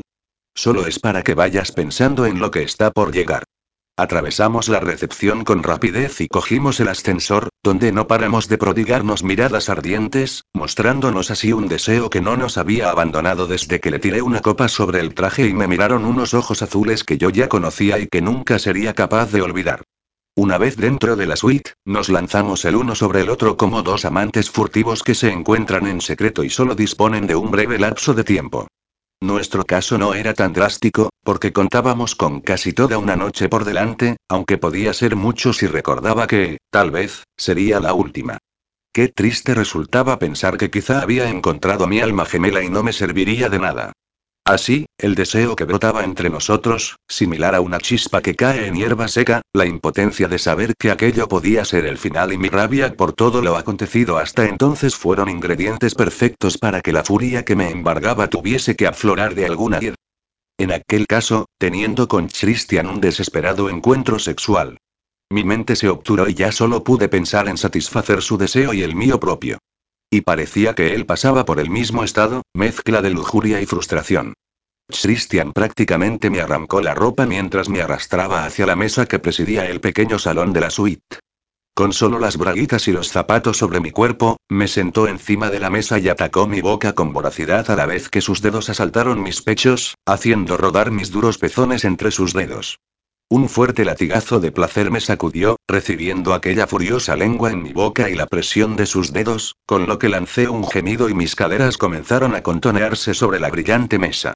Abrí las piernas para suplicar su atención a aquella zona que se mojaba y palpitaba, pero él hizo que parara y tomó mis manos para obligarme a agarrarme con ellas a la mesa. No podía tocarlo, ni siquiera se había desnudado, pero yo estaba embriagada de placer y no podía pensar más que en alcanzar una cúspide que no tardaría en venir, a pesar de su tortura. Dejó mi boca tras un beso interminable y profundo y, a continuación, puso una mano sobre mi tórax para hacer que me tumbara sobre la mesa, dejando que mis piernas colgaran. El frío de la pulida superficie en mi espalda provocó que me arqueara, aunque no hizo más que aumentar mi placer. Christian sujetó de nuevo mis manos para que no me moviera tanto y se lanzó en pos de mis pechos, para lamerlos con fruición, chuparlos, morderlos y volverlos a lamer. Lloriqueé de puro placer por estar a punto de alcanzar el clímax, pero él supo parar a tiempo.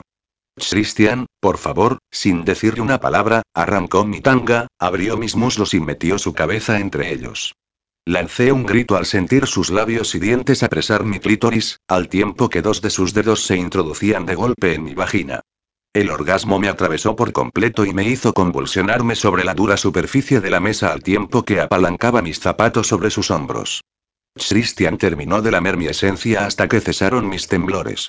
Lejos de quedar exhausta, me incorporé, me lancé por la ropa del magistrado, arrancando botones y tirando de tejidos, hasta sacarle la camisa y los pantalones, mientras él se deshacía del calzado y la ropa interior. Ven aquí, guapito, que todavía me quedan muchas ganas de ti. Me abalancé sobre su tórax y lo lamí y mordí con fruición, subiendo también hasta sus hombros y bajando hasta su duro abdomen. Después, lo obligué a darse la vuelta para que apoyara sus manos sobre la mesa donde yo ya había alcanzado el cielo. Un, qué ganas tenía de este culito. Yo misma sonreí, sorprendida por soltar una frase que jamás habría imaginado que me atrevería a decirle a un hombre. Al menos, de manera auténtica, sin disfrazarme primero. Deslicé mi lengua desde uno de sus amoplatos hasta su columna, para reseguirla hasta llegar a sus prietos glúteos. Me arrodillé y me deleité en lamerlos y morderlos, extasiada por oír, además, sus jadeos. Envalentonada, deslicé una mano entre sus piernas para acariciar su escroto y sus testículos, con lo que conseguí que su gemido fuese acompañado por el temblor de su cuerpo. Satisfecha con el resultado de mis caricias, lo insté a darse la vuelta para tener su rígido miembro a la altura de la cara. Dios, Gabriela, jadeó. Atrapé su erección entre mis manos para acercarla a mis labios y saboreé las primeras gotas que brotaron de su glande. Después, la introduje por completo en el interior de mi boca. Eres el placer hecho realidad, continuó gimiendo, la personificación de todos mis sueños. Eres todo lo que deseo, Gabriela, todo. Tras la última exclamación, me agarró por el pelo y comenzó a dar rápidas embestidas, como si follara mi boca. A mí, a pesar de sentir los envites en mi garganta, no me molestó aquel arranque de lujuria, sino todo lo contrario. Su fuerza, su deseo, su desesperación por poseerme de cualquier forma no hizo más que acrecentar mi propio placer y acercarme mucho más a él en cuerpo y alma. Cuando esperaba a que en cualquier momento inundara mi boca con su clímax, se apartó de mí, me cogió con fuerza por la cintura y me colocó de nuevo sobre la mesa. Me hizo tumbarme de espaldas, abrió mis piernas y me penetró de una certera estocada. ¿Cómo es posible que me hagas esto? exclamó entre gemidos y fuertes acometidas. ¿Cómo es posible que me vuelvas loco después de follarte una y otra vez, que nunca tengas suficiente de ti? Mi cabeza y mi espalda golpeaban contra la mesa, pero lo único que yo sentía eran los golpes de placer dentro de mi cuerpo. Coloqué las piernas alrededor de su cintura y dejé que el orgasmo explotara en mi interior, al mismo tiempo que él se sacudía en espasmos de placer y acababa cayendo sobre mi pecho. Y en esa postura nos quedamos durante segundos hasta que él, sin salir todavía de mi interior, levantó la cabeza y clavó sus preciosos ojos en los míos. Su mirada fue tan deliciosamente tierna que no pude evitar apartar un húmedo mechón de pelo de su frente. Como respuesta, él volvió a bajar la cabeza para posar sus labios en los míos y darme el más dulce de los besos. Sabía a la sal de su sudor y el mío entremezclados. Después, me cogió en brazos y me llevó con él a la ducha, donde dejamos que el agua tibia nos envolviera antes de irnos a la cama. Abrazados, nos quedamos dormidos, aunque yo ya había tenido la precaución de dejar mi bolso sobre la mesita con mi móvil en su interior, cuya vibración me despertó. Con el mayor de los sigilos, me levanté, me vestí y me marché de la habitación.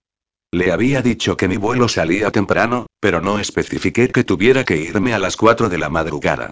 Cuando ya me encontraba en el taxi camino del aeropuerto, emití un sonoro suspiro que hizo que el chofer levantara la vista de la calzada para mirar a través del retrovisor. Había tenido una cita con Christian, la primera cita real, que había sido maravillosa, pero tenía que sincerarme conmigo misma. Christian era el encargo de un cliente al que, además, tenía que engatusar y destruir. Me había acostado con él más de una vez frente al objetivo de una cámara para tener grabados nuestros encuentros sexuales como prueba. Lo había engañado y utilizado a cambio del dinero, sin duda se trataba de toda una lista de hechos horribles. Sin embargo, paradójicamente, lo que en realidad me estaba dando miedo en aquel momento era pensar que aquella noche no había habido nada de todo aquello. Ni cámaras, ni dobles intenciones, ni encargos de la agencia, ni un recuerdo dedicado al dinero o a mi madre. Lo que acababa de hacer resultaba lo más peligroso que había hecho jamás, al menos, para mi corazón y para mi propio raciocinio. Solo esperaba que no me fallara mi instinto, aquel que me decía que Christian era sincero. No tardaría mucho tiempo en averiguar lo contrario. Paremos otro rato, Gabriela me interrumpe mi abogada. Necesitas tomar algo más que un café y una sopa instantánea, que es todo lo que tienes en el cuerpo. Cada vez se me cierra más el estómago, Teresa. Eso es porque te vas acercando a uno de los momentos más difíciles, ¿verdad? Supongo, no lo sé. Llegado este punto, empiezo a dudar de si soy inocente o culpable, de si no recuerdo nada de lo que pasó el último día que nos vimos o bien no lo quiero recordar. Me resulta todo tan confuso, siento que estoy dentro de una nube oscura que no me deja ver más allá, que me oprime y me impide pensar. Relájate, entonces. Mira, dice mientras señala a un policía que me trae un sándwich y un zumo, parece que me han leído la mente y por fin el Estado recuerda que debes comer. Aprovecha para lanzarle una mirada reprobatoria a la gente, cosa que a él parece importarle un comino. De verdad, no tengo hambre, he dicho que comas. Abre el envoltorio y me lo acerca a la boca, como si diese de comer a su hija pequeña.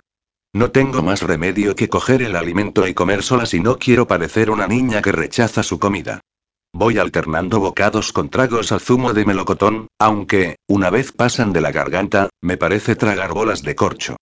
Si quisieras volver a descansar, lo entendería, me dice de forma sutil, mientras se enciende un cigarrillo, pero te recuerdo que el tiempo apremia y todavía falta la parte más importante.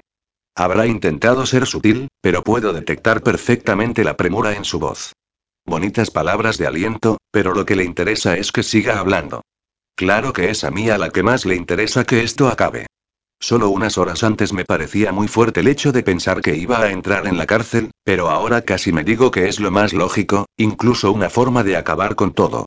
Ya no me apetece luchar más. Te propongo que comiences por alguno de tus días cotidianos y lo enlaces con el momento en que descubriste que Christian no era el santo varón que parecía ser. Gracias, Teresa. Así lo haré. Podemos continuar. Capítulo 14. Grabación N14, realizada el día 3 de agosto de 2016 a las 16:58 horas. Eso prácticamente no me había pasado nunca hasta que conocí al magistrado, pero aquel día me costó horrores concentrarme en mi trabajo. Estaba a tan solo unas pocas horas de hablar con Julián y, posiblemente, con la supuesta exprometida. A esta era a quien más ganas tenía de ver, al tiempo que temía hacerle las preguntas que aguardaban en mi cabeza desde que, horas atrás, Christian me confesó que la hija del empresario no era su novia. Ese sería el momento de la verdad, el momento de saber quién podía estar mintiendo y por qué. Recibí con alivio la hora del final de la jornada laboral. Me dispuse a recoger mi mesa cuando una chica con la que compartía la sección se acercó para comentarme que esa tarde varios compañeros pensaban ir a tomar algo antes de volver para casa. Gracias, Nuria le dije, pero no puedo. Va, guapa, nunca te reúnes con nosotros y ya va siendo hora. Además, es por mi cumpleaños. Tiene razón, intervino Susana, que apareció de repente en escena. Joder, Gaby, era normal que nos sintiéramos un poco fuera cuando estábamos de prácticas, pero ya es momento de relacionarnos con la gente de nuestro entorno, ¿no crees? Me miró con sus grandes ojos oscuros suplicantes y casi me convenció. Vamos, Gabriela. A la petición colectiva se unió Mark, un compañero que parecía haber puesto sus ojos en mí, pobrecillo. Anímate y ven a tomar una cerveza. Hazlo al menos por Nuria, que es su cumple. Me miró con sus afables ojos castaños y me acabó de convencer. Al fin y al cabo, aún era temprano y tenía un margen de tiempo hasta que mi hermano pasara de buscarme. Está bien, claudiqué. Pensé que no me iría mal evadirme de mis problemas durante un rato. Fuimos a un bar sencillo pero agradable y nos dirigimos todos a una de las mesas del fondo. Cuando me disponía a sentarme junto a Susana, Teo casi me da un empujón para que le dejara el sitio libre a él y lograr así colocarse junto a mi amiga. Susana me lanzó una llamada de socorro con la mirada, pero me encogí de hombros ante la imposibilidad de poder hacer nada. En el momento en que me giré en busca de otro lugar en la mesa, casualmente solo quedaba vacante una silla junto a Mark. En un principio bufé ante aquella eventualidad, pero en cuanto me acabé la primera cerveza y emití las primeras risas gracias a las anécdotas que contaban mis compañeros, comencé a sentirme cómoda. Miré a Mark y él también me miró. Reconocí que era muy atractivo, con espeso cabello oscuro, gafas y una cuidada barba que le daba un aire hipster. Me alegro de que hayas aceptado por fin salir con nosotros, me comentó tras pegarle un trago a su jarra. Yo también le respondí. Seguro que alguna vez habréis pensado que soy un poco rara. No, no, vamos, Mark lo animé. Sé sincero. Vale. Sonrió. La gente se refiere a ti como la extraña pelirroja. Joder, bufé. Si lo sé, no te pregunto. Solo es para romper un poco la monotonía de la rutina diaria, no te enfades. Además, que yo sepa solo lo dicen los tíos y seguro que es porque no encontramos el modo de acercarnos a ti. ¿Tú te incluyes? Totalmente. Qué exagerados sois. ¿Cómo va a ser tan difícil acercarse a mí? Pues mira, suspiró, en este último mes he intentado invitarte a un café de la máquina, te he ofrecido un paraguas un día de lluvia y me he brindado a arreglarte el cajón de tu mesa el día que te empeñaste en abrirlo a golpes, pero has rechazado mi ayuda todas y cada una de las veces. Vaya hice una mueca, lo siento. No sabría decir si solo yo te resulto invisible o eso se amplía a todos tus compañeros masculinos. Si estás insinuando que no me gustan los tíos, no río, tranquila. Las chicas tampoco han notado que les concedas ningún interés especial. Me temo que lo de extraña se queda corto, musité, totalmente desanimada. Creo que sería más correcto decir que soy una antipática y una borde. Me sentí bastante mal al escuchar aquellas cosas. Mark me confirmaba que mi vida normal se había basado en estudiar y trabajar, dejando el resto de mi tiempo a mi otra vida, la cual me había transformado en aquel ser asocial que era. Esa fue una de las veces en que sentí pena de mí misma y valoré las palabras de mi hermano, que siempre insistía en que yo tuviera una existencia más propia de las chicas de mi edad, y no vivir en una especie de limbo, mitad fantasía y mitad realidad. Pues a mí me pareces una chica preciosa. Quiero decir, carraspeó, azorado, no solo físicamente, sino en todos los aspectos. Eres lista y trabajadora, y creo que solo te cuesta mostrarte tal y como eres hasta que no coges confianza con la gente, porque te he visto con Susana y con ella te transformas, hablas y ríes despreocupada. Solo hay que darte un poco de tiempo. Le sonreí por ser tan indulgente conmigo y, de pronto, me vi asaltada por una serie de imágenes en las que se me veía a mí con Mark, saliendo, riendo, disfrutando de una vida sin preocupaciones. Pensé que, si el proyecto del magistrado acababa pronto, podría intentar rehacer mi vida y tener esa existencia sencilla que anhelaba, junto a Susana, Mark y todo el resto de personas que quisiesen formar parte de ella. Con el dinero que ya habíamos recibido de la extraña clienta, sabíamos que mi madre estaría atendida durante mucho tiempo, y faltaba aún el resto, con el que mi hermano y yo seríamos libres por fin. Pero, lamentablemente, no podía hacer aquello y quedarme tan tranquila. No podía dejar de pensar en Christian y en la posibilidad de destrozarlo a cambio de que yo tuviese una vida plácida. Aún así, intenté disfrutar del momento y pasé una tarde genial con mis colegas de trabajo. Nos reímos de Susana y de Teo, de las caras de agobio que ponía ella, de lo pesado que se ponía él. Reí con los chistes y ocurrencias de los chicos y compartí con las chicas ideas sobre moda y maquillaje. Decidimos que del trabajo no se hablaría ni una sola palabra. De pronto oí el sonido del WhatsApp de mi móvil. Tengo que irme, le comuniqué a Mark. ¿Ya? exclamó, decepcionado. ¿Seguro que no puedes quedarte un poco más? No, lo siento, Mark. Se me ha hecho tarde y me están esperando.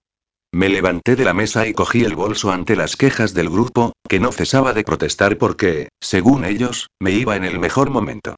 Si quieres dile a tu novio que puede entrar y tomarse algo con nosotros.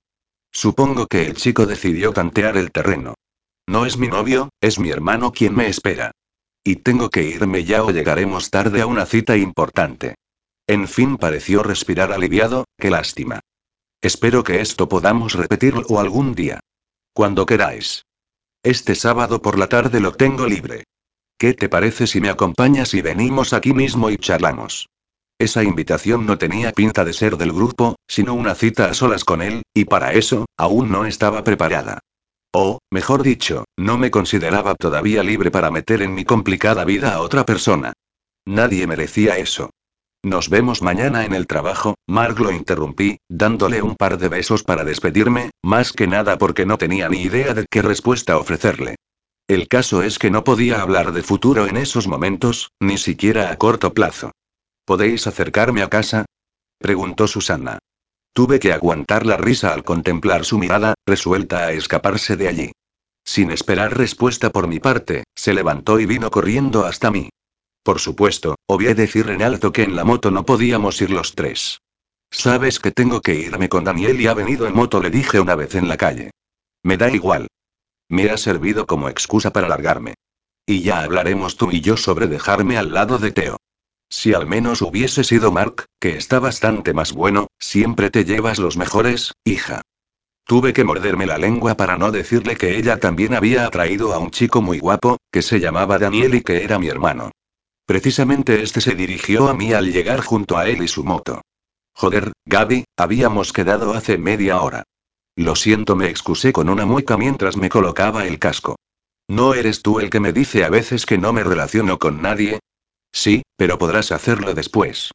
¿Después, de qué? preguntó Susana. Oh, perdona, que a veces me meto donde no me llaman. La pobre ya estaba cansada de tanta pelea con mi hermano. Después de que me vaya, le contestó Daniel, sin embargo. Cuando no tenga que ayudarme con mi trabajo, podrá seguir adelante y tener la vida que ahora no tiene. Y espero que tú la ayudes a conseguirlo. Susana pareció sorprendida ante aquella explicación de Daniel.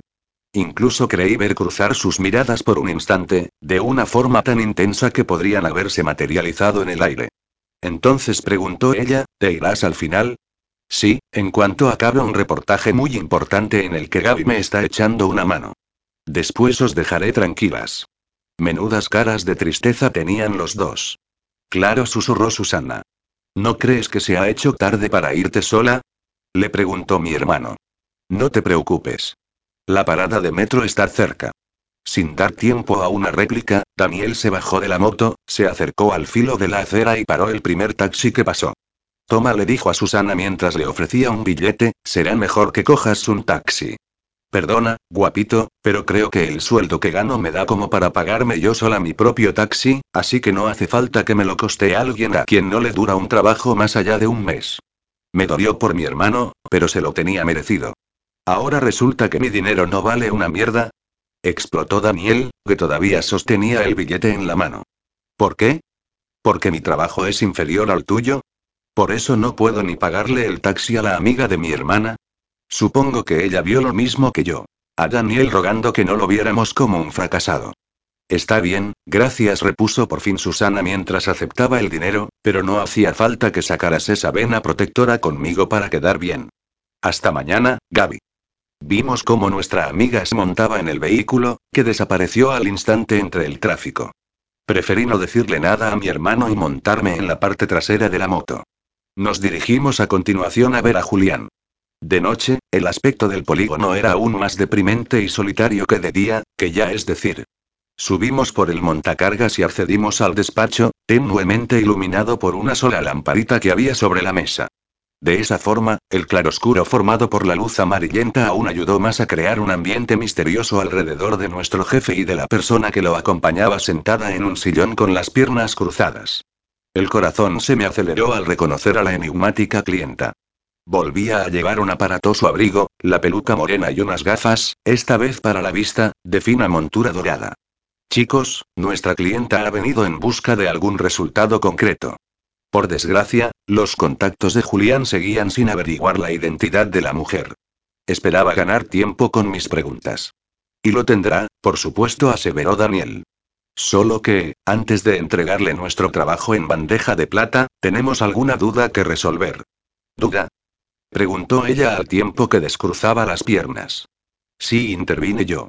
Según el magistrado, la hija del empresario Santa María solo es una amiga, nada de prometida. En realidad, afirma no tener ningún tipo de relación en estos momentos. ¿Y tú lo has creído? Claro, replicó con desdén.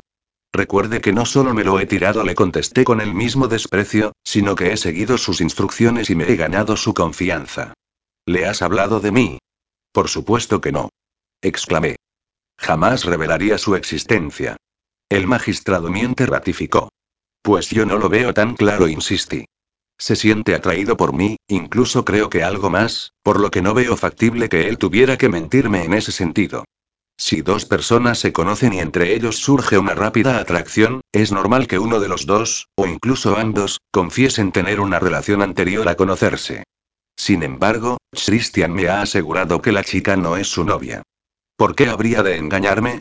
Repito, insistió. Miente. Y yo creo que la que lo hace es usted, quien, por otra parte, a mí y a la agencia nos importa un comino que los clientes se inventen sus motivos, pero, cuando me piden exclusivamente un proyecto para inmiscuirme en la vida de alguien y la base a ese proyecto es dicho motivo, no me gusta nada que me engañen. De pronto, y ante el asombro de todos, la mujer inclinó la cabeza hacia atrás y emitió una fuerte carcajada. No dejó de reír mientras se levantaba del sillón, se metía las manos en los bolsillos y se colocaba frente a mí. Ay, Dios mío, chiquilla.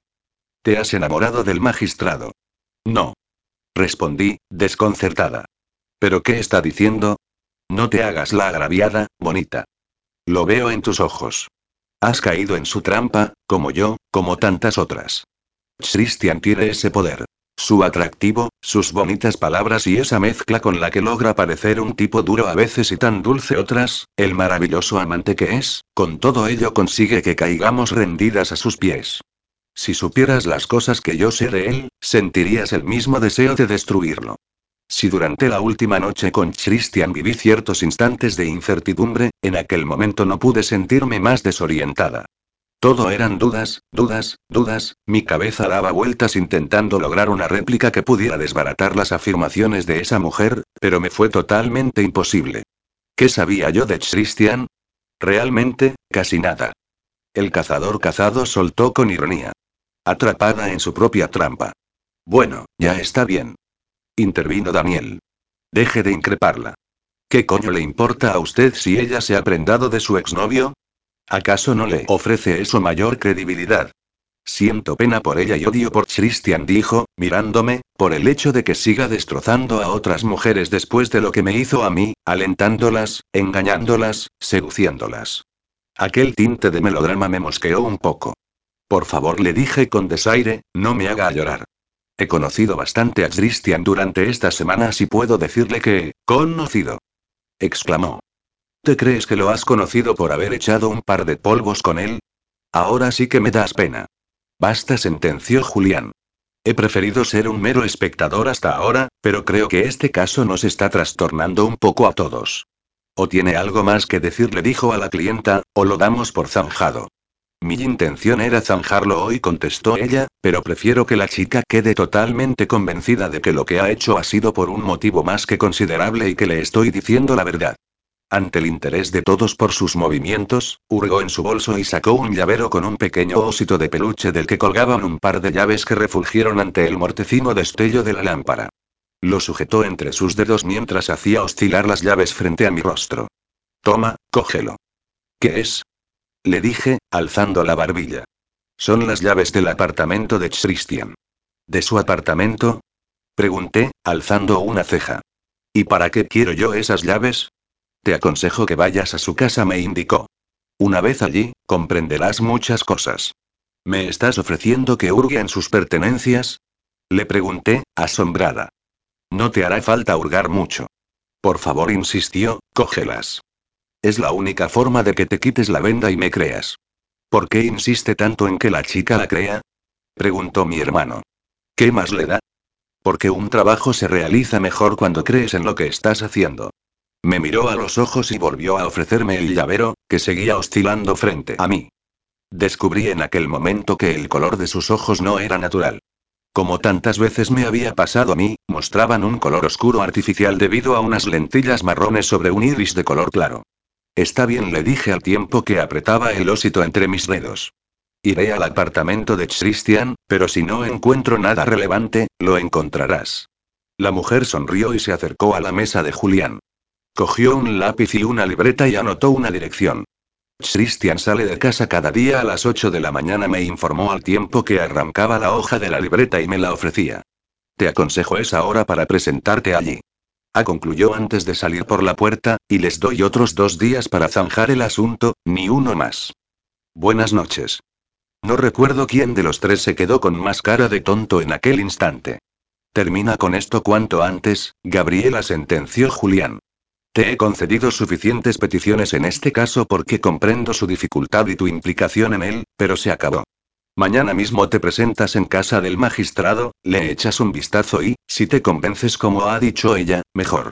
Si no, pues peor para ti, pero no pienso dejar de cobrar el resto de la pasta que me toca porque a ti te hayan entrado ciertos escrúpulos de repente, algo que no te había sucedido con ningún otro caso. Aquella noche prácticamente la pasé en vela. Por un lado, deseaba con todas mis fuerzas encontrar en su apartamento algo que lo revelara como el mayor hijo de puta del mundo y así poder acabar con aquello de forma satisfactoria. Sabiendo que me había engañado, disfrutaría destruyéndolo. Sin embargo, por otro lado rememoraba los momentos vividos junto a él y se me partía el corazón al considerar que aquella mujer quisiera destrozarlo sin un motivo válido y yo formara parte de aquella destrucción. Tras unas pocas horas de duermevela y sueños extraños, decidí levantarme a las seis y media. Al contrario de lo que ocurría diariamente, tuve tiempo suficiente para ducharme, vestirme y desayunar con tranquilidad. Me asomé a la habitación de mi hermano e hice una mueca al verlo dormir solo. Eso pasaba únicamente en contadas ocasiones. Por fin, vestida ya para mi trabajo, inspiré hondo y me decidí. Eran las siete y media cuando me monté en un taxi camino del apartamento de Christian. ¿Qué ocurre, Gabriela? Me pregunta Teresa. Tengo la boca seca. Necesito un poco de agua, por favor. Por supuesto. La abogada se levanta y habla unas palabras con el guardia que no logro captar. Tal y como me ha dicho, he intentado comenzar por un momento agradable de aquellos días, cuando por fin interactué con mis compañeros de trabajo y lo bien que me sentí, pero, inevitablemente, aquel día me lleva al siguiente, a la mañana en que entré en casa de Christian y mi alma entera cayó a mis pies. Perdona, se disculpa Teresa mientras coloca sobre la mesa un vaso de plástico y una botella de agua. Ofrecerte agua, ya que no dejas de hablar todo el tiempo, debería haber salido de mí. No importa, le digo. Lo he llevado bien hasta que me he puesto más nerviosa. Agarró el vaso, lo lleno y me lo llevo a los labios. Casi emito un suspiro de placer al sentir el líquido refrescar mi boca y mi garganta. ¿Estás bien? me pregunta. Yo diría que su preocupación es real, aunque, por experiencia, debería dudar de mi instinto durante el resto de mi vida. Sí, sí, tranquila. Puedo continuar. Debo acabar con esto cuanto antes.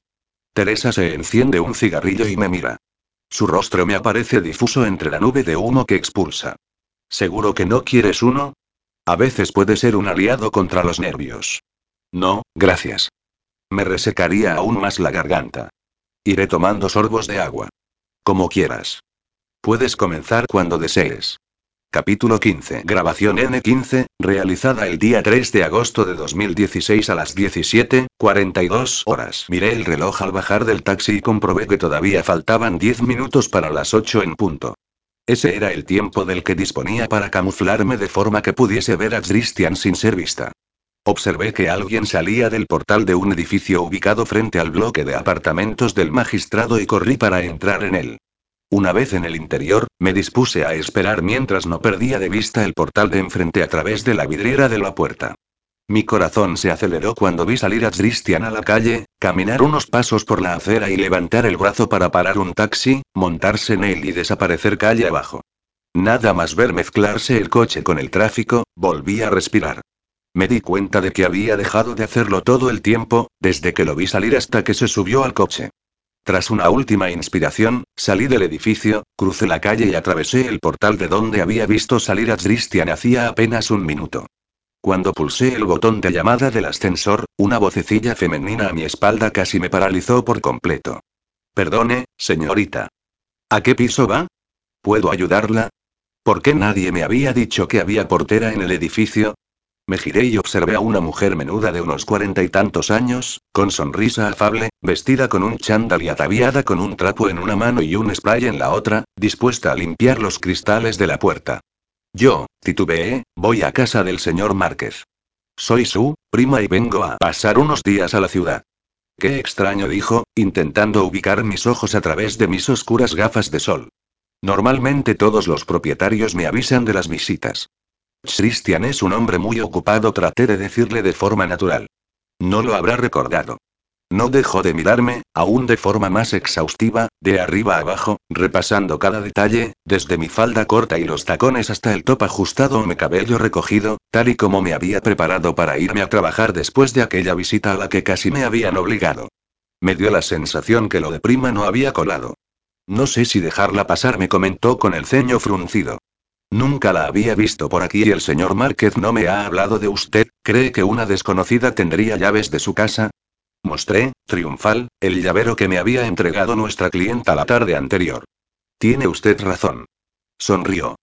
Perdone, señorita, pero toda precaución es poca. Claro, declaré mientras volvía a dirigirme al ascensor. No se preocupe. Me alegra que cuide también de nosotros y realice su trabajo de forma tan eficaz. Gracias, señorita. Si nos vamos a seguir viendo, llámeme Merche. Encantada, Merche exclamé mientras ya se cerraban ante mí las puertas del ascensor. Suspiré de alivio al verme sola subiendo al tercer piso.